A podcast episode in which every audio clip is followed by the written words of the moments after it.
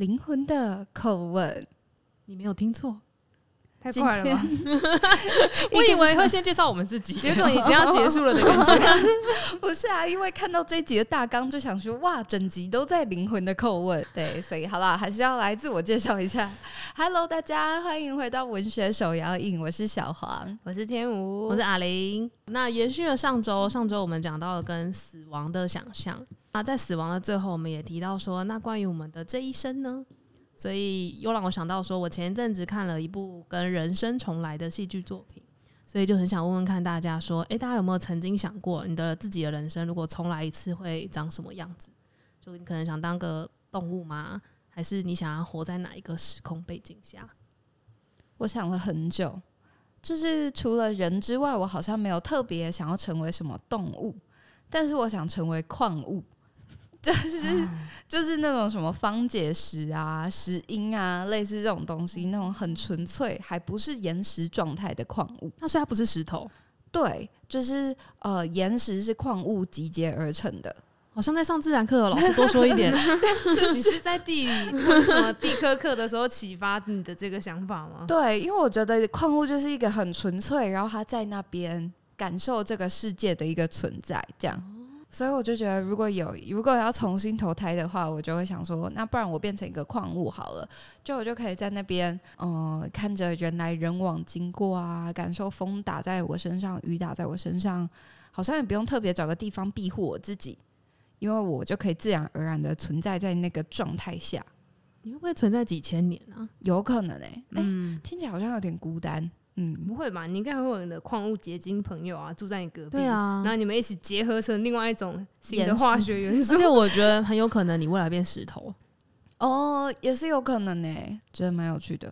而且矿物它会变建材啊。对啊，我有想过，就是因为我一直幻想家里有中岛，如果我是中岛。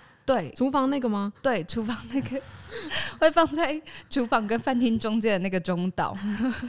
我一直想说，如果我是矿物的话，有一天我应该也会被做成中岛吧之类的。哦、嗯，哇，蛮好的吧？这是多用途哎、欸。嗯，那你知道中岛很漂亮的房子叫做什么吗？中岛美嘉。哇，那个声音要按一下吧。哎、欸，按错，有了，有了，有了，有了，忍不住。好，他笑太久了。好，你继续。对。所以我觉得，如果是转生成其他物品的话，我觉得是矿物。然后时空背景的话嘛，嗯，就是我老实说，我觉得现在蛮好的。虽然也不是说什么没有遗憾，或者是每一天都过得很快乐，但是呢，我觉得我也没有特别想过出生在现在之外的其他时空背景。现代的矿物，但是如果你是矿物的话，不管生活在哪个时代，应该好像都还都是那样。对啊，嗯。可能中世纪被拿去炼金之类的，对，炼金术师的办公室里面会出现这样。我其实没有特别想过就是要变成什么动物，但是我的确有在某些场景里面，我会看着那个动物，然后说我想要变成它这样。我有一次去，应该是宜兰的梅花湖还是什么湖，就宜兰那里蛮多湖的，然后在一个雨天来到那边散步，然后看到湖的中央有很多可爱的白鹅，他们在那边游来游去，我就觉得啊。来生好像可以当这个梅花湖的鹅，好像蛮开心的。我只有这样子的想法过，我倒是没有很认真的想一定要这样。但也许那时候就是觉得有点烦，所以觉得来生来做这鹅好像也不错吧。你的想法跟我蛮像的，就也不会特别想说你一定要成为什么。但我只要看到我们家的猫躺在地上，然后也不用干嘛，就会有人去摸摸它，然后就会有人给它吃东西。每一天。就是看看窗外的鸟，再躺在地上，再看看窗外的鸟，再吃一下东西，好爽。然后就会有人爱他，对，然后是真的那种无条件的爱的那种，嗯，因为他可爱啊，对，因为他可爱，所以不一定是成为动物。是成为一个可爱的，可是如果是可爱的蟑螂就不行啊？可爱吗？有人会说蟑螂可爱吗？我真的觉得一定有，应该有了，好吧？有。然后我看猫的时候就会觉得，天哪！如果我可以当一只在家里面家的猫，嗯嗯，也不用到太有钱，我怕这样会吃太好，胆固醇够高，只要过得还不错的人家的猫，对，就是看着它的时候就觉得，哦，好想当。对啊，而且我记得我的很，我蛮好，我很多朋友都有养猫。每一个人都想变成他们家自己的猫，因为他们都是不错的主人，所以他们都觉得很想要当自己养的猫。然后这是其中一个啦。但我自己就有想说，那如果真的重来的话，我觉得人还是一个很棒的、很棒的角色。对我自己来说，这么说，如果我真的可以再有人试一次的话，我觉得就不管他是变成什么样的人，但我觉得他，我很希望他是一个有自由灵魂的人，就他不用被。他生的那个年代而绑住，对，但是他那个不用被绑住，也不会有人去威胁他或胁迫他的一个世界，那听起来就是个乌托邦的世界。如果真的有的话，如果你今生就是一个自由的灵魂的话，你来生应该还是一个自由的灵魂啦。嗯，嗯，我有听过有一派的说法是说，就是。嗯，灵魂的转世，如果有转世的话，怎么好像在聊上一节？如果转世的话，你的就是某些本质会有点相像，你身边的人会再次的出现在你的身边，就是可能我这一生跟阿玲是朋友，那我们前世也许是我们可能是邻居或者是什么兄弟姐妹亲戚这样子，然后就是那个缘分的深浅也会影响说你这一生跟这个人他相处的深浅也是会有关系的。对，就比如说前世可能是呃夫妇，然后下一次是兄妹之类的，或者是前世是呃朋友，下一次可能是也是好朋友，这反正就是同样的一批灵魂会在同样的一个地方再次的投生，然后那时候就觉得哇，好有趣哦。不过这些资讯呢是我的数学老师提供的，数学老师，对，我的数学老师，他在我们数学快算不下去的时候呢，他就开始讲一些这样子的故事。然后他也说，就是我刚刚不是说相似的灵魂会就是再次投生的时候也会有一些相似的特质。老师就说，你这次累积的一些记忆。在你来世的时候也会继续累积，像你们这一生算的数学呢，在你们来生的时候，这才是他的目的，也会成为你的下来世的数学的能力。然后我想说，哇，我前世一定没有认真，我也没有，我也没有。我刚刚一边在想说，我上辈子肯定没有在算数学啊，真的，就是基因德可以积数学能力的这样。然后说，哇，老师你真是，这个时候我上课一定会醒，他在讲这些的时候，对，你看我都记得这么清楚。然后那个，那你算数学的时候，我怎么算口算已经不行了。还是下辈子变数学老师？你确定吗？确定。刚脑袋突然跑出一句话，就是简直就是一句脏话。但就想说不行，如果数学老师有在听的话，那真的不行。我们还是由衷的敬佩世界上的所有数学老师。对，我们是这敬佩老师，怎么可以忍受我们这种人呢？对啊，还要努力想方法说服我们要算数学，真的。结果我们只记得这个，不记得公式。对，是希望数学老师都好好的。嗯 嗯嗯。然后他讲到时呃时代跟就是同一群人会再再度的投生在同一个地方，这件事情让我觉得蛮可爱的。就是我就会对我现在眼眼前的人觉得说，哎、也许我们前世就是有什么缘分吧，所以我们今世才会在有缘再相见，然后在一起共事或者是一起玩这样。所以搞不好未来又成为一个自由的灵魂，是因为我现在究竟是一个自由的灵魂。嗯嗯嗯嗯嗯，那就从现在开始。然后你可能变成自由的矿物，都不跟别的东西结在一起，那就不能变中岛哎。对，那你可能会变成那个博物馆里面被展示的那个吧？它必须要单独展示，很不错哎。你确定吗？对啊，我就可以隔着那个，然后看着世间万物。虽然看起来是我被展示，其实是来看我的人在展示吧。哇，我已经有自由的灵魂了。对啊，我觉得我们都有了。嗯，好，那刚刚听了大家想要变成或者是没有要变成的东西，那如果大家的人生当中，呃，你可以带走一项物品，然后这个物品是有形的或者无形的都可以。然后它可以让你当做这一生的纪念，你会想要带什么？这题真的想很久哎、欸，我自己也是。那我先讲我的好了，好，因为我真的想太久了。然后本来就是在想说，可能是一些有形的东西。小时候可能就会觉得说，那我就要带什么我最喜欢的玩具、玩具或最喜欢的照片等等。但就活到了现在的时候，我就在想，那我觉得最重要的东西是什么？很多人都会说什么，可能是爱，或者是很多人会说是回忆等等。但我在想说，如果我人生中我还要把回忆带走，那我在下辈子我还要带这么多的回忆去展开，就觉得好像很麻烦。对，然后我就在想，那我要带走的东西是一个感觉，所以我后来决定说，如果我要带走一个感觉，那我要带走的是人跟人之间的温度。对，它就是一个很无形的东西。就是我今天可以，呃，假如说我今天在跟大家录 podcast 的时候，其实我是觉得，我是觉得很温暖的。那温暖不是你体温上面的温暖，而是跟这一群人一起相处的那个温度，或者是说你跟你身旁的朋友们拥抱的那个温度。然后我觉得这好像是我真正想带走的东西。嗯。我想了半小时，得出来的答案。哦，我刚刚在想，你说带走这个东西当成此生的纪念，那我就在想说，我要以什么样子的状态纪念这个东西？再度进入那个呃，我死后还会有知觉吗的那个状态？这样，然后呃，带走一样东西，可是我真的觉得我真的想不到我要带走什么、欸。哎，那是因为太多东西了吗？我也有在想说，是不是太多东西？因为你这个本题标。标题的这一题我也想很久，我想说我是想要的东西太多吗？还是其实我对他们也都是还好还好，就是因为还好，所以挑不出一个最好的东西吗？可是，在当你在问这一题，就是要拿哪一个东西做纪念的时候，我好像不会想要带走什么、欸。哎，是我爸吗？还是某一个我爸从他的佛教观点里面跟我说的？嗯，就他就说人离开以后，就是什么都没有带走，嗯，也是一个人很幸福的一件事情。就是他，因为他没有遗憾，他没有什么牵挂，他没有牵挂，所以他可以好好的离开。嗯，然后对于这个人的这一生来讲，他就是一个很棒的一件事情的。你刚刚在讲的时候，我瞬间想到我爸的脸，我也想不到我要带什么、欸，哎，比较像是这辈子就结束了，好像就到这里，讲它就是一个节点，然后也没有特别说，嗯，我想要特别带一笔钱。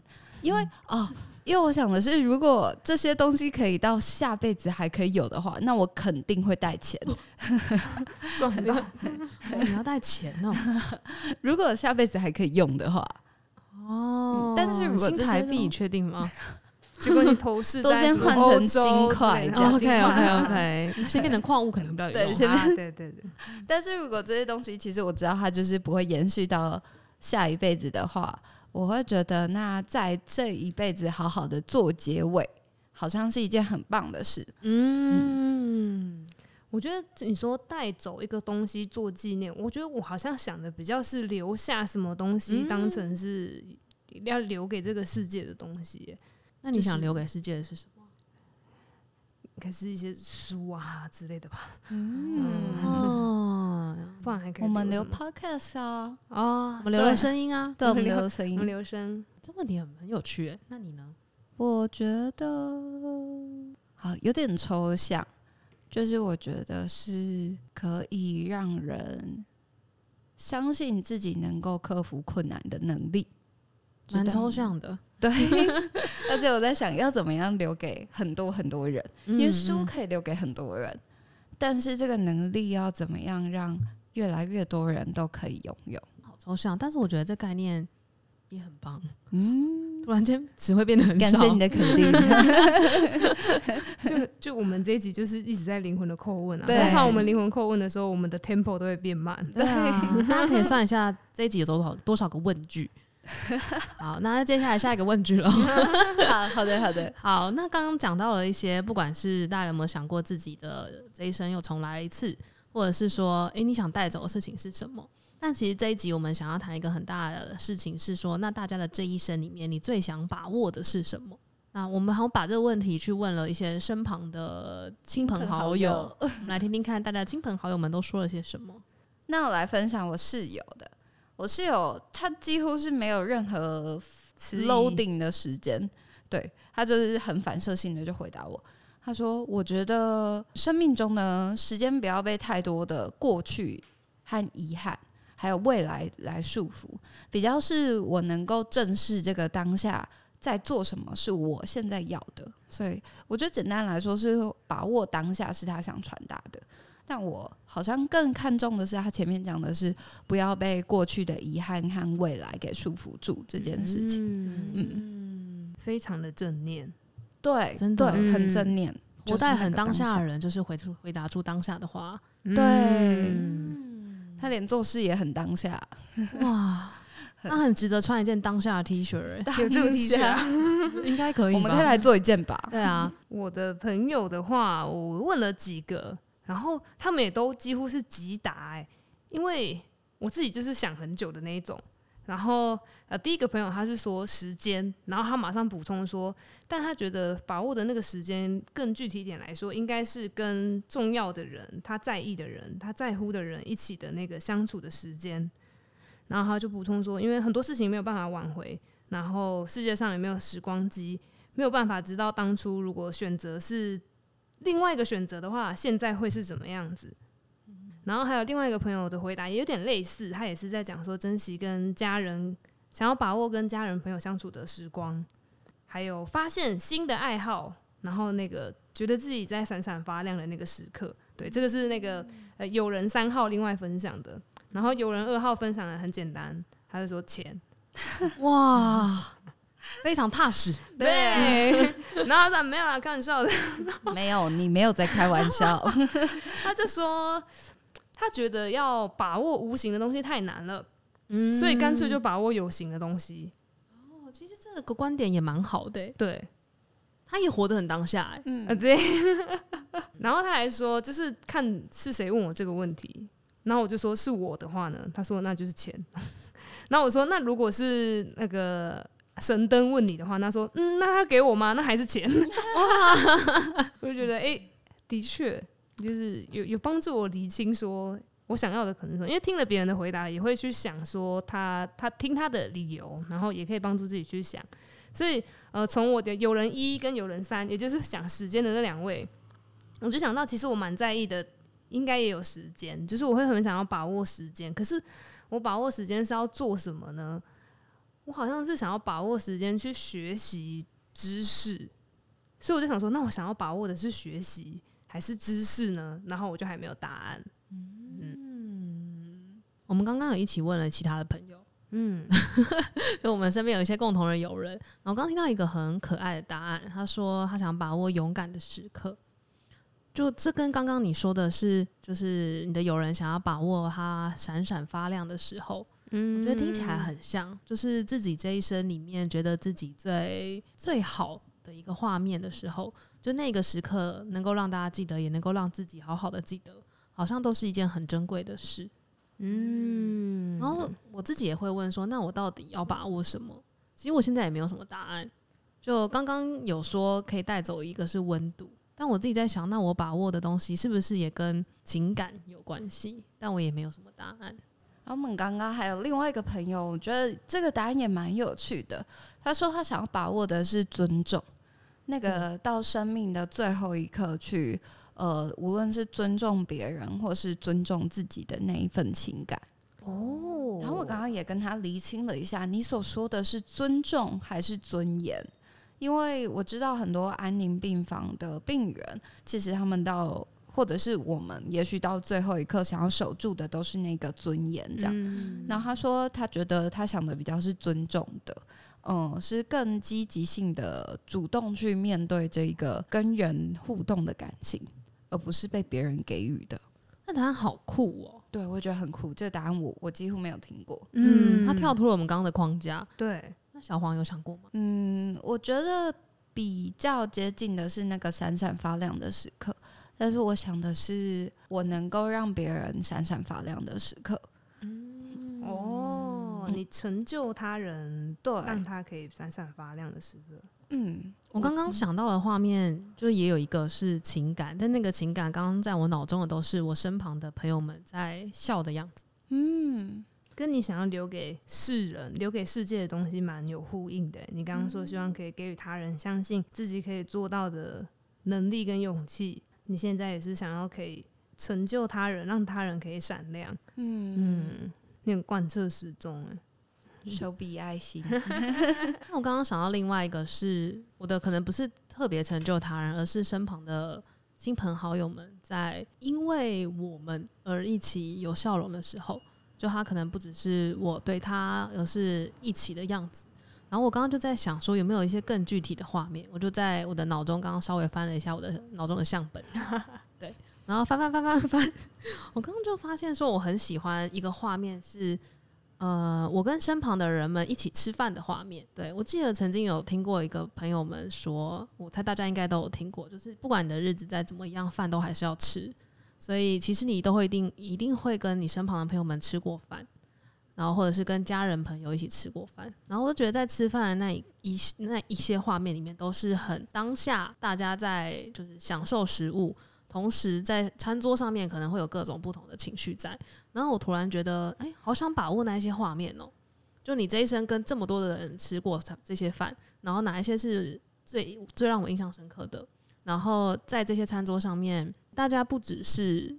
呃，心灵上得到满足，身体也得到满足，然后也因为食物得到温暖，就觉得哎、欸，这好像是我很想把握的美好的一刻，为我停留。这是什么 slogan 吗？竞选是不是？这是浮士德里面的一句话哦，虽然看起来很像 slogan。对啊，你刚刚很像在讲竞选广告哎、欸。不是，大家你们可能看不到，但是刚刚老吴把他的左手伸出来，比了一个拳头，讲这句话。为我停留。这句话是浮士德他跟恶魔建立契约的时候，他讲说，就是除非到我这一这一次再活一次的人生终止，或者是当我再活一次的人生，当我说出美好的一刻为我停留，那你就可以取走我的灵魂。浮士德是在讲什么？嗯，浮士德他是一个，他故事的开头，他是一个上了年纪的德高望重，然后学识非常渊博的一个人。他刚受封为博士，就是以前的博士跟我们现在博士不太一样，他不是一个学位的职，他比较像是一个荣誉职。嗯，所以当你的身世啊，然后你的知识到达了一个地位的时候。会有人来册封你为博士，所以他是大家都称呼他为博士的一个受人尊敬的人。可是他自己心里面一个一直有一个空缺，就是他一生都在追求知识。他研究了各个领域，他研究科学，然后医学、法学，呃，炼金术，他也研究神学，他也研究，他什么领域都碰过了，所以他可以被人家称呼为博士。其实应该是他担得起的，可是他一直有一个空缺，他觉得其实对这些事情并没有那么的了解，他觉得。称呼他为博士是一个让他有点嗯压力，有点压力，对，因为他觉得他其实不懂得那么多，他觉得他担不起这个名字，大家对我的崇拜是虚的，他觉得他应该要更穷尽那些事物才可以，所以他就变成有点心虚。他在夜里的时候，他就会想说，今天来跟我求知识的那些年轻的学生，他们就是崇拜我的眼神，他觉得非常有点太炙热，他有点担不起。他就在想说，我可不可以用别的方式来追求我更想要知道的事情？所以他开始走一些就是魔术类的东西。但是其实，在可能基督宗教里面，这些就是一些比较禁忌的东西。他就在做这个研究，然后他的这个渴望、渴求知道更多的渴望，引来了魔鬼来找他。然后魔鬼就在他去外面散步的时候，变成一只狗，变成一只黑犬，然后来到他进到他的房间来。就是恶魔化身为人的形象，跟他说：“哎、你要不要跟我做一个买卖？我可以让你就是去体验你想要知道的那些东西。”所以他就在恶魔的跟恶魔的交易下，就打了那个契约，就是我这个重来的人生里面，除非是到我死掉，或者是我喊出说美好的一刻为我停留，那我们我们就可以拿走我浮士德的灵魂。他是这样子跟恶魔订契约的，所以他的这个重来的人生就。做了跟他上一个人生很不一样的事情。他上一个人生在追求知识，然后他发现这些东西好像没有让他没有办法让他知道生命的奥跟万物的奥妙是什么，所以他就想要去做不太一样的事情，所以他就去谈恋爱。哦，嗯。可能又回到了一个年轻的肉体吧，所以他就重新的去做了一些他以前没有体验过的事情。这样子，故事里面他就遇到一个女孩，然后跟他谈了恋爱。但是因为他们这样子，就是有点像是未婚的状态下，就是谈恋爱，然后发生关系啊这样子。然后结果女生被发现啊怀孕了，然后大家就觉得她是一个不洁的女子，所以这个女子就因为她就是受了很多的苦，然后她当她感受到他人因为我。而受苦，然后这个人是他很爱的人，他感到就是他感到的那个痛苦，好像给他上了一课，对。然后，但是这是第一部曲的结束，然后后面他就继续去体验不一样的人生，他去体验，就是他想要知道，比如说我如果在国家有很大的建树，可能是怎么样子，或者是我去体验美的极致是什么样子，他去做了不一样的体验。然后直到最后，他在某一个刹那，他说了，他就说出了这一句话。但是他那个时候，他的性命被魔鬼取走，他好像也觉得没关系了。但我忘记他，我忘记他在什么情境下讲出这句话了。欢迎大家可以找出来看，这样子是歌德的《浮士德》。然后《浮士德》这个名字，其实我第一次听到是在苏打绿的歌里面听到的。不知道大家有没有听过《近未来》这首歌？有，我很喜欢。嗯，《近未来》里面他有提到一句歌词是说。梦中的浮士德迷路几遍，说不定就捡到遗失很久的那一块。然后那时候我就想说，浮士德是谁？其实我们很常好像会看到一些比喻里面有浮士德，但是我其实真正去思考他想要告诉我们的，好像也没有那么的简单。我觉得我翻过书之后，其实还是觉得他想要表达的东西蛮庞大的，所以我还没有办法那么好的整理出来。但是我觉得蛮有趣的点就是，如果你要重来，如果你要买重来的体验的话，你会想要去体验什么？近未来的前一首歌是《山洞》，《山洞》里面就是问说，和魔鬼交换条件买重来的体验，那你想要重来体验什么？这也是灵魂的拷问。而且我觉得还有一点蛮有趣的事情是，浮士德这个名字，它在拉丁语里面这个词是幸福的意思。所以在中世纪的时候，炼金术师他们很喜欢把“浮士德”这个词加在他们的名字里面，就是请想象 ID 里面要加一句“浮士德”，这样子就很幸运加倍的那种感觉。然后讲到幸福，就是在讲说，也许对于第一个人生的浮士德，那个变成博士的浮士德来说，追求知识是一件幸福的事；但也许在他体验当中，也许爱人是一件幸福的事情。那我们想要把握的事情，也许都是因为那个那件事情让我们感受到幸福嘛。嗯，所以我们想要去把握它。嗯，可是的真的听起来好深奥哦。我觉得我真的没有穿透它。嗯，你刚刚说到重来，就让我想到为什么会一开始问这个问题，是因为前一阵子有一部很有名的日剧叫做《重启人生》，不知道大家有没有听过或看过？嗯，然后它的故事就主要是因为有一个女主角。然后他在一次的意外过世后，就就到了一个类似像是我们说的那种呃可以投胎的地方，对对，可以投胎的地方，一个场所，一个那种公务员交换所之类的地方。然后他就在里面的时候，被一个也长得很像公务员的人，然后告知说，因为他在前世的时候累积的功德值不够，就他可能累积的善事可能不够，所以他下辈子的时候要投胎成大食蚁兽。哈，大食蚁兽还不错啊。然后他在当下的时候觉得，哈，为什么他成为大食蚁兽？至少不是瓜牛或者是蟑螂吧？反正他就在当下觉得有一点没有办法接受这件事情，所以那个公务员呢，他又跟他说，那他还可以再呃，他可以再尝试一次他的原本的那个人生。他就走到有两个门，一个门是成为食蚁兽，一个门是你的这一生又再从生出来那一刻开始。所以他就选择了他的这一生，所以他就走出去了这个门，又开始了一次他体验过后的一模一样的人生，而且是带有前一个世纪、哎、前一个人生的记忆里面开始的。哇！所以可以想象一下，说就是他在婴儿的时候，他其实已经知道说，呃，这个世界怎么运行的，然后他其实是很有记忆力的，只是他不太会讲话而已。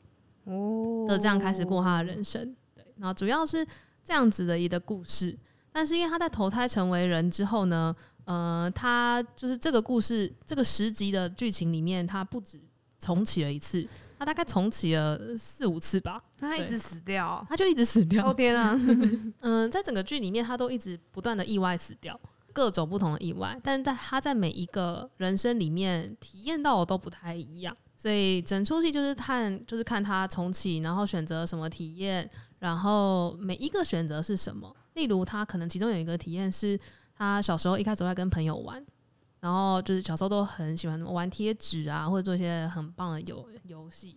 但是也因为其中有一次的经验里面，让他觉得说，那他是不是要好好读书？所以他在有一个我印象很深的是，他有一次投胎之后，他选择好好读书，然后就没有跟前就没有前一辈子跟朋友一起玩的经验。然后最终他就当上了什么？呃，医药界的学者，但是他就在整个过程里面，他就一直失去了一些什么东西，对，然后就可以看到他的每一每一世都在做不同的事情，然后他也最后呃，反正最后就是一个轮回，但是每一个轮回里面都看到他又发现了他身边的人的一些故事，然后这是一个重启人生的故事，重启人生的剧情。邀请大家有兴趣的话可以往下看。我看完这部戏的时候，我就一直在问一个问，想问我自己一个问题是：到底要经过多少次的重启，你才能够才能够是自己最想要的人生的样子？那我好像没有答案，因为我觉得好像光是我的这一生，我好像没有想要重启过。大家有想过这个问题吗？这跟刚刚你说的，就是如果你要重新体验一次什么，你想要体验什么？对，你想要体验什么，或者是你想要重启的是哪一个部分？我觉得我好像没有想要重启，但是刚刚在听你讲的时候，我突然想到。嗯，去参加新进教师演习。等一下，好突然！哇哦，就是新进教师演习，他在我记得那时候是在开学的后三周的某一个礼拜三，我才去参加那个研习。这样，然后那时候我跟班级已经相处一阵子，在那次的研习当中，老师就有讲解要怎么样去做班级经营。那个当下，我第一个念头是啊，惨了！可是我们班我没有这么做，欸，才脑袋才刚这么想，老师就讲出还没有这么做的老师一点都没有关系哦，你可以从此时此刻开始。然后就哇哦，就是这句话一直都还留着，因为我在参参与那一次演习之后回去，就真的又重新调整了一次班级的班级经营方式，这样。哦，我觉得如果我在那个当下，因为觉得说，呃，来不及了，那就算了，嗯，那就那就真的算了。可是如果我在那一刻真的因为受到那个那个老师的那句鼓舞，说，就是你永远都可以重新再开始一次，虽然前面东西一定会累积，但是只要从此刻开始，一定会有一些不一样吧。所以我觉得没有想过要重启人生，比较是怎么样在此时此刻去。有了重启人生这个想法，然后开始去调整人生，这样。你的重启人生不是重新投胎，嗯，是从你现有的人生里面去重新调整你的姿态。对，嗯，哇，我不知道要重启什么，我也不知道要重启什么。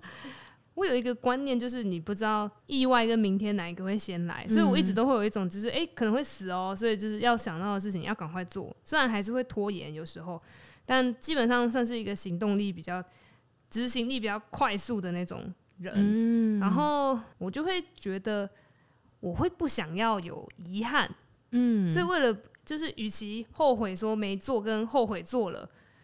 我好像会选择，然后后悔做了好了，但是不做的话好像会更后悔，所以我都是选择先去做的那个。虽然有的时候真的也是有点后悔，但但后面再回想，也许那样子那个当下的我真的就是没有办法做出其他的选择吧。因为我之前看有一本哲学的书，还是同一本这样，哲哲学可以吃吗？他就有提到说，在你那个当下。你判断那个情境，跟你现有的经验、你的智慧，你那个当下其实只能做出那个决定。嗯，你以为你可以做出别的，但是那个当下那些东西受迫，或者是你当时的情绪紧张、你的经验，或者是你旁边的人的眼光，都可能只会让你只能做那件事情。所以可能再重来一次，你还是会重蹈覆辙，可能有机会再重蹈覆辙。嗯，所以好像也不用。重启吗？除非真的整个重胎投胎重来，所以好像也不用去谴责那个当下的自己去做到那件事，因为那个当下你可能就是别无选择，嗯，你就是只能那样做。你那个受限的当下，你就是只能那么做，嗯，所以去后悔曾经那样子，你可以后悔，但是不用单立在那里面。我觉得刚刚老吴讲的是现在的自己去后悔过去的自己。但是也有很多情境是过去的，会用过去的自己来批判现在的自己。怎么说？就是譬如说，呃，如果是二十岁的小黄来看现在的小黄，应该会觉得你很叭叭叭之类的。嗯，就是这种谴责的语言也会跑出来。哦、对，但我觉得也也会很回到老吴所讲的，就是也许你在那个当下。你就是会做出那样的行动，就是我，我觉得我自己的信念比较是，小时候都会觉得，哦，你一定要让未来的你感到骄傲。骄傲对，嗯但现在的我会觉得，只要此时此刻我为此时此刻自己感到骄傲就好，我不用为自己的过去或未来负责任。这样嗯，我觉得我以前也是，现在跟你一样的想法。嗯，哈我刚刚讲了，好像说了 很多个时间点，对一时跳来跳去这样。就是我现在跟你一样的想法，然后那个想法也是因为小时候真的是会很担心未来，哦但反而到了现在的时候，会觉得说我真的好喜欢我的此刻，就觉得这样真的很棒。对，就我之前曾经有想过说，诶，那如果我那个学测跟职考，如果再重考一次的话，那个选填志愿，我到底会不会重填了？重填一些排序？是重考人生吗？好可怕哦！不是，就是因为还是会想啊，因为那个选填志愿，就是你填完之后，电脑就可以帮你配到你可能未来要念什么学校、欸，这是很可怕的一件事情。但我后来就想想，还好我当初写的就是那个判断，然后这个判断会让我的现在是幸福的。那我觉得，那我当初选的就是我这一生最棒的选择了。两位还会选中文系吗？会。我刚刚怎么质疑你有在听吗？哪一位老师？会会还是会，嗯嗯，还是会。如果不是中文系，现在就不会在这边录 podcast 啊。对啊，嗯，真的，大家就会这个节目就会消失，嗯，从你的那个播放的那个列表上面消失。对啊。然后我们现在时间也不会在这里，对，我们就回家吃饭。说不定是在看盘呢。哦，是看盘吗？啊，就上辈子的数学能力累积不够没？啊，确定不是算数学吗？补下来生来生的数学啊，功德值，还是以后一起算数学？因为为了下辈子。我在看那个大豆田永久子的三个前夫，发现他的就是舒压的工作，他舒压的方式就是算数学，学我会吓死了！我说啊，哪里舒压？对啊，我会挫折好震惊。我会直接飞到哎、欸。那我想跟大家分享，就是我看完《重启人生》之后，整部戏里面我最喜欢的是最后一集的最后一个画面。对，然后最后一集的最后一个画面是四只鸽子，然后一起站在电线上面。然后这四个鸽子呢，其实是这个主角跟他的三个好朋友。对，就它寓意上面会是这样子。然后呃，这个画面的前一幕是这个这四这主角跟他的三位好朋友一起变老的画面。对，然后最终一起变老的时候，他们还搭配了一些笑声。然后再换到下一幕的时候，就会是四只鸽子停留在电线杆上。然后我很喜欢这个画面，是不论他们变成了什么，我觉得他们就是就像刚刚老胡说的，他们还留，好像还留着前一世的那个灵魂在，只是他们这一生变成了四只很可爱的鸽子，然后一起在电线上面看世界，然后一起在那边聊聊天，然后我就觉得这画面真的好棒哦，就觉得重启人生好像真的不是一定要我们重新再来一次，就投胎重新再来一次。而是你在这一生里面，你感受到了这些情感，要怎么样变成你未来，或者是你的明天可能想带走的，就很喜欢那个画面，把握那个让自己在此生重启的契机，嗯嗯然后开始去做，嗯。嗯，在此生投胎，嗯，在此生投胎，我投胎给明天，投胎到明天的自己，大家到元旦的时候都会投胎一次啊。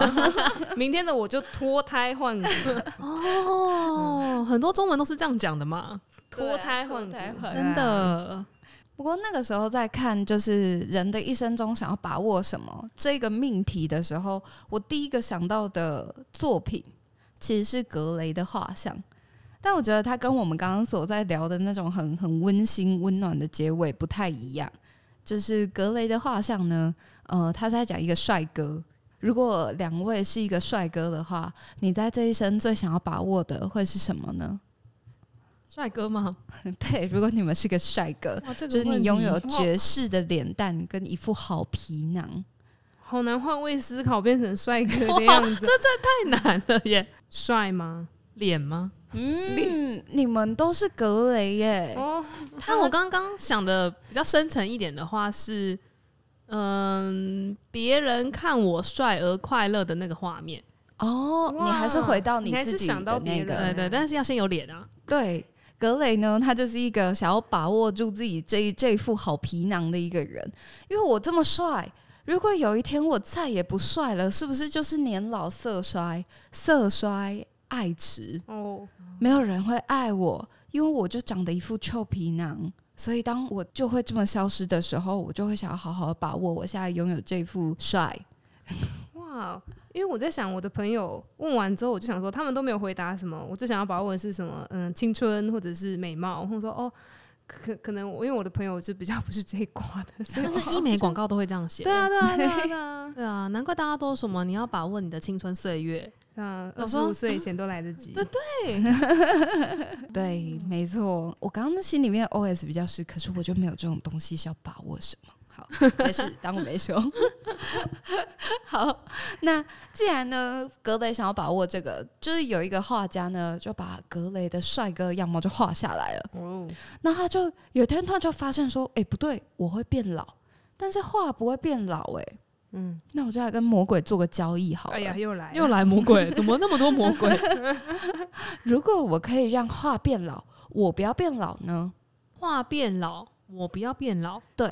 就是我就跟画对调了，画里面那个我才是真实的我，现在这个我是画上的我，所以他就会是就，就想象拍了一张美颜的照片，然后把它印出来，然后照片的你，照片里面的人会代替你老去，然后我就会一直像那张照片一样，同样一个样子。对，啊好可怕，好可怕哦！对哦，最可怕是他突然有一天发现，哇，那张画如果被人看到了怎么办？所以他就用一块布把那个画盖起来。哦，好像鬼故事，真的好可怕。但是盖起来就不会被发现吗？我很常想把东西掀开。嗯，对。如果遇到就是 啊林这种出真的，我是从小就看到东西，就觉得哎、欸，那里面有什么？我想把它打开来看那种。没错，但是那上面那上面真实的格雷本人，就变成格雷最想要掩藏的那个自己，他就一直不会变老，直到有一天，他就发现说。这样真的不行，我一定要处理掉这幅画。于是他就拿了一把刀，做掉了真实的他自己，然后格雷也就输掉了。这是恐怖故事吗？我觉得是。可是因为我在我我不知道为什么第一个听到把握的时候，我就想到这个作品，然后我就想到格雷这样子非常积极的想要把握自己的美貌，然后他到最后因为这个把握而。而有一点点偏执，这样跟白雪公主是一样的。白雪公主，白雪公主的坏皇坏皇后，她不是问魔镜说谁是世界上最漂亮的人？嗯，然后皇后就跟她说是白雪公主，然后皇后就说魔镜哦，王魔镜，魔镜就跟她说是白雪公主，然后皇后就想说，那只要把白雪公主杀掉，我就会成为世界上最漂亮的人。哦，对，同样的道理，我觉得。只要太过分的去执着某一件事情，他就会变偏执。哇，这是为什么我这样？但我觉得王尔德一直都是我觉得很很欣赏的一个作家，就是他可以把一些人性写得很鞭辟入里。嗯嗯，然后所谓的唯美主义在他身上就是完美体现，什么东西都要最漂亮，要精雕细琢。会想到要写出这样作品，真的也是蛮有趣的。对，因为他好像就不太会是我要写作的切角。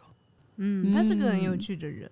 嗯嗯，你刚刚讲到偏执啊，嗯，偏执如果不要那么严重，应该就会是执着。嗯，然后可能可以造就一种呃执人的追求那种感觉。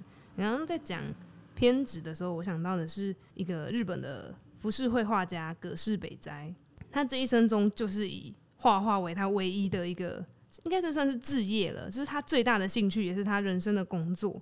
那他这辈子就是换了超级多名字，然后换了超多名字，就是有什么呃葛饰北斋啊，然后什么唯一啊，然后万就是那个佛佛教符号那个万，看起来超中二的万什么什么，然后画狂老人之类的，反正就是一些很他自己取的吗？他自己取的，对，就他一直一生一直在改新的 ID 这样，哇，很帅耶！然后一直改名，然后一直搬家，他就会在同一个地方一直疯狂的画画，然后可能画坏的稿子他就丢旁边，然后工作啊什么什么一直画一直狂画。当这个家就是乱到一个没办法住下去的时候，他就搬家。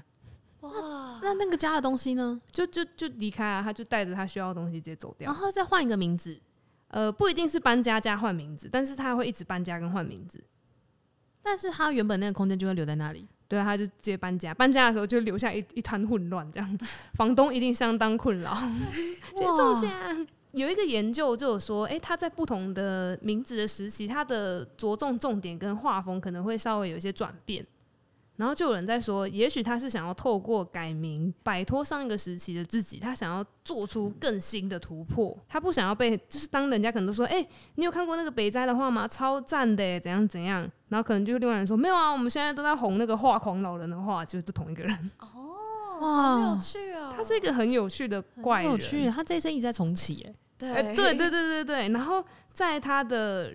他在他临死之前，他说了一句话。他说他那时候年纪真的很大了，我忘记有没有破百，反正就是一个八九十，可能可能有破百，我有点忘记。他就说，如果上天再给我十年啊，不然至少再五年就好了。只要再给我五年，我将会成为真正的画师。他只生不是吗？他觉得他再给他一点时间，他就可以成为真正的画师。他对这个画的追求。是他觉得还不够，他想要继续去钻研，继续去沉浸，继续去雕塑，让他来到更高的地位的。我觉得跟浮士德有点像，就是他觉得他不是最了解这个东西，他想要再继续研究它。那这一生就专注于这一件事情，哎，对，是极致的，他真是极致的，对，嗯，他极致就是他这一生想要成为画师，对。像他的邻居或者他的就是朋友们，应该觉得很困扰。嗯、他真的就是只专注在这一件事情上面。他是个超级有趣的人。贝多芬好像是这种故事。大家会想要成为这样的职人吗？我觉得我不行。对，我好像也会圆融一点。哦，对，我觉得我会分心。那个不行指的是我剖析一下我刚刚的人格特质。好，但我会很由衷敬佩这样子的人。哦，我也是。嗯。让我想到我，我我今天跟昨天很敬佩的人是在中央气象局工作工作的人们，就是我觉得我这样，因为呃我们在录音的这段时间之内刚好台风过了，嗯，对，然后就有看到一篇文章说到说，就是气象它是一个非常精密的科学，所以它其实很难去预测说台风的呃路线要怎么跑或什么之类的。然后我就发现到说，诶，有一些气象专家，他们就是很认真的每天就看着。就是卫星云图，看了各种东西，然后去分析说它到底会怎么走或长什么样子，然后再去查一下中央气象局的历史，然后也查了一下说，诶、那些研究气候的人他们怎么样去改变这个世界的时候，我觉得我好由衷敬佩这一些在研究这些人。你刚刚在讲说，就是钻研气象的人，然后在承接我们刚刚讲，就是可能画狂老人 one 唯一那个北葛氏北斋对。他的名字全部串起来，一定是一个很炫的 ID，对，很煞气，超煞气的。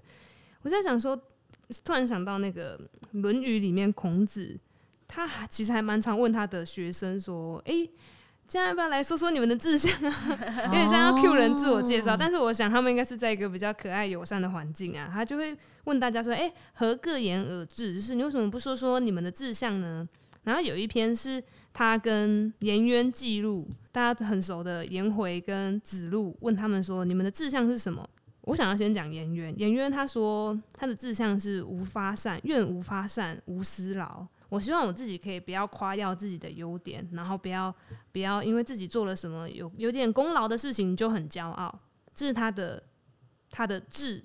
我觉得这个方向就是很非常的颜回，就是一个我希望我自己可以做好我自己，然后我希望我的道德，我我是希望以呃修身为一个我自己的目标的一个人，他的志是这样子。孔子的回答就是，我觉得就是一个比较政治关怀的感觉，他希望可以 就是老者安之，朋友信之，少者怀之，他希望老人都可以就是安定的过完他们的人生。好，安好好的生活，然后朋友们彼此之间都是彼此怀抱着对彼此的相信，然后和信用的互相尊重的一起交友。然后少者怀之是年年幼年少的人呢，他们的心中都是有一个说法是关怀，然后另外一个是心中有怀抱，有所怀抱这样子。好像政治人物哦，对对，他就是希望可以照顾到不同的阶段的人。然后说哦，孔子的。这个回答是这样子，但我觉得我其实最喜欢的是子路的回答。子路回答是：愿车马亦轻裘，与朋友共，避之而无憾。我希望我的我的轿车、我的摩托车然后我的衣服、我的皮球、我的名贵外套、我的貂皮大衣，都可以跟我的朋友分享。然后我的朋友把它用用坏掉了，或者是用脏了，我也觉得不会怎，我也不觉得怎么样。然后我就觉得天啊！子路真是一个好朋友，很想跟他交朋友啊！我很喜欢他、欸，像他好像都被人家就是一直被孔子笑，什么夫子审之嘿这样。但是我觉得他的字，你的字是什么？他的字是我希望我可以跟我的朋友分享我的一切。我觉得这个人很棒，很想跟他交朋友，你不觉得吗？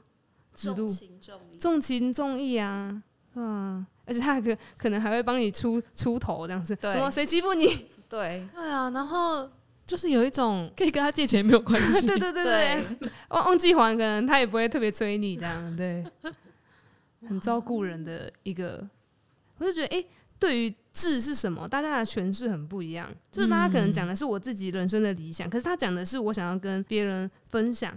阿玲，你刚刚也说，你想到你的帅，如果你是 如果你是格雷的话，你知道你的帅是可以带给旁边的人有笑容的。对啊，就像那个现在很多偶像，偶像带给大家的，带给大家的是因为他帅，或者是因为他的什么？他他治愈人心。对对对。然后如果我能够长得像这样的话，那我也觉得那能够带给他们，而且而且通常那些偶像都是能够让粉丝有人生方向。对对对对对对，嗯、人生的动力，没错。嗯，当你的志是一个，你的志里面是有别人的这件事情，是我蛮感佩的。所以我觉得刚刚听到你们这样讲，就觉得你们很棒。你们也是，呃，百分之多少的指路这样？啊、百分之多少的指路？我会变肉酱吗？Oh no！哦，其实，在《论语》里面，好像有一句话可以呼应我们今天的想要把握的东西。那孔子也是用一个志的方式来呈现它，就是志向的志，那个志，其实就是《论语》的第一篇，整本书开头第一篇。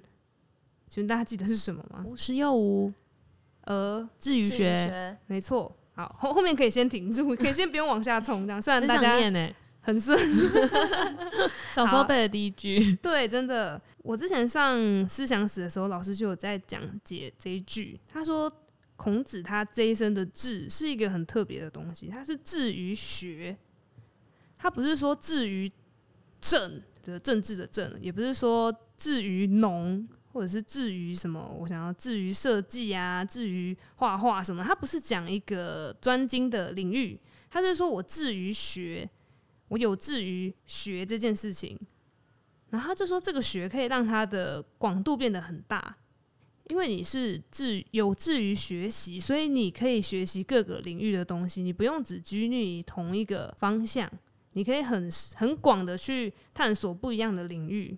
你的人生其实可以有更多的多样性。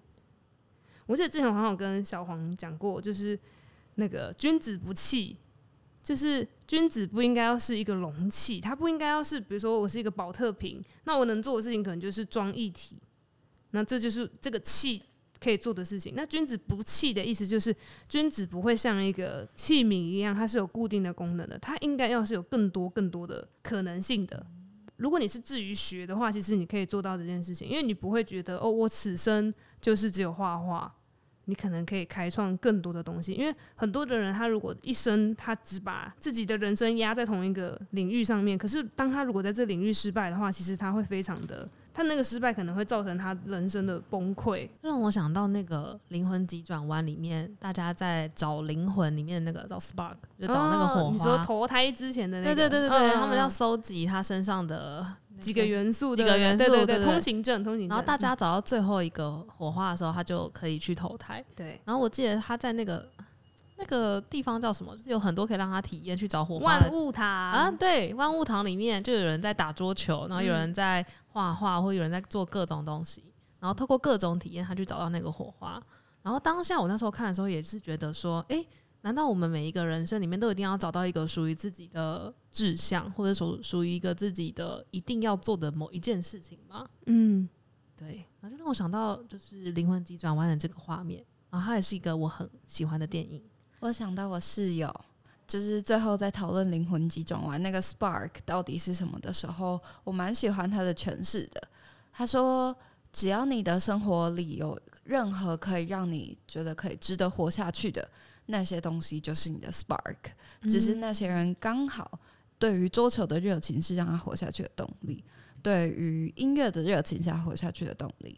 但也许你不一定要是对某一个东西的专精或者是向往才会是动力，可能光是好好的活着去感受这个世界，就让你觉得这对你来说是一个很强的动力来源，那那就是你的 spark。所以，就是对我来说最触动的是那个当 Twenty Two 进到男主角忘记名字了。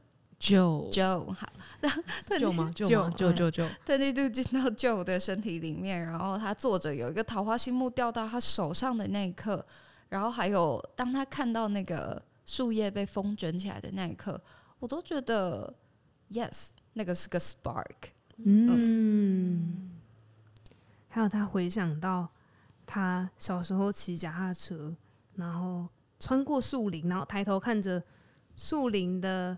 树林的间隙里面，阳光洒落，然后他抬头看着那些摇晃的树叶，然后摇晃的光影的那些时候，好像都是他知道哦。我觉得我活着很好，虽然他没有说出这些话，可是那些画面我也是很有感触的。我也最喜欢是他那个树叶桃花心木的那个赤果，那个小果实掉到他的手心里面，然后当他想到哦，对，那些事情好像触动了我。嗯，让我有了想要来到人间走一回的那个刺激的火花出现，我会觉得哦，我我懂，我懂那个感觉。嗯嗯，我也很爱那一幕。嗯，而且会觉得那一刻，就是他在感受这个世界，跟他在手上握那个种子的时候，这个世界突然变得安静，就只有他跟他感受到的这一些画面，那个就是美好的一刻。为我停留，对，美好的一刻为我停留。嗯，就是这些好像微不足道的东西，去触动了你的生命。那可能音乐演奏只是你去展现的一个方式，但是我想，如果你没有那些生活的话，你的音乐可能也没办法那么的丰富，那么的动人。那些比如说文学写作好了，或者是歌唱，如果没有生活为基底的话，那些东西也不会那么的打动人心。就像我们的 podcast 没有我们的过去经验，我们也讲不出这些东西来。对，我们看文学作品也没感觉。对，嗯，我以前看孔子《论语》的时候，我真的就只有背下去而已。嗯、可以理解。你刚刚讲的时候，就觉得天哪，原来我刚刚才认识了孔子。对，对还有子路，呃、他们都很棒。对，到底什么是 spark？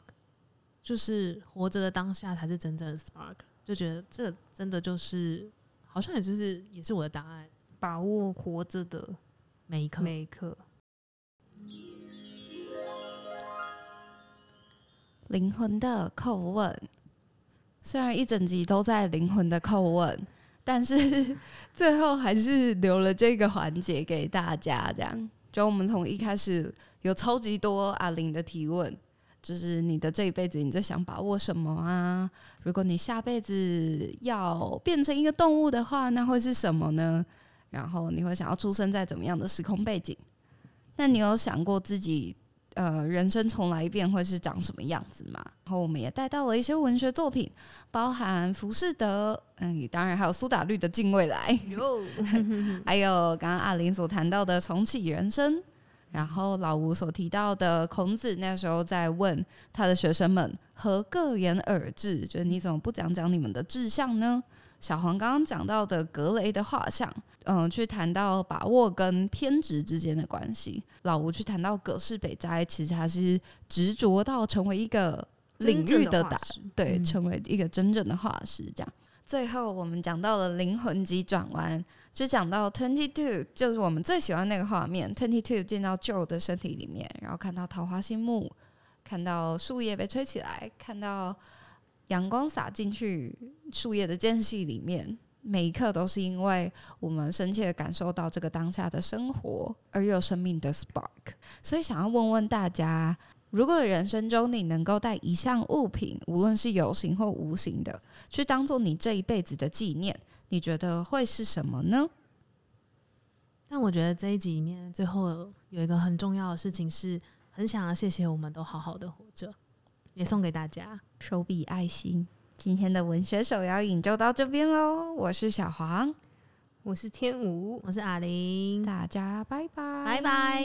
美好的一刻为我停留，停留吧。再一次，美好的一刻为为我。停留